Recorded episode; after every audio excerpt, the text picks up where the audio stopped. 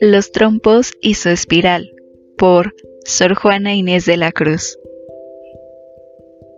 Estaban ante mí dos niñas jugando con un trompo, y apenas vi el movimiento y la figura, empecé con esta locura a considerar el fácil giro de la forma esférica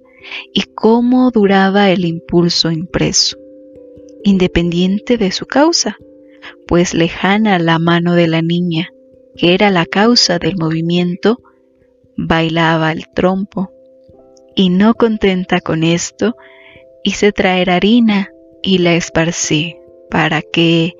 bailando el trompo encima, se conociese si eran círculos perfectos o no los que describía con su movimiento. Y hallé que no eran sino unas líneas espirales que iban perdiendo lo circular en cuanto se iba terminando el impulso.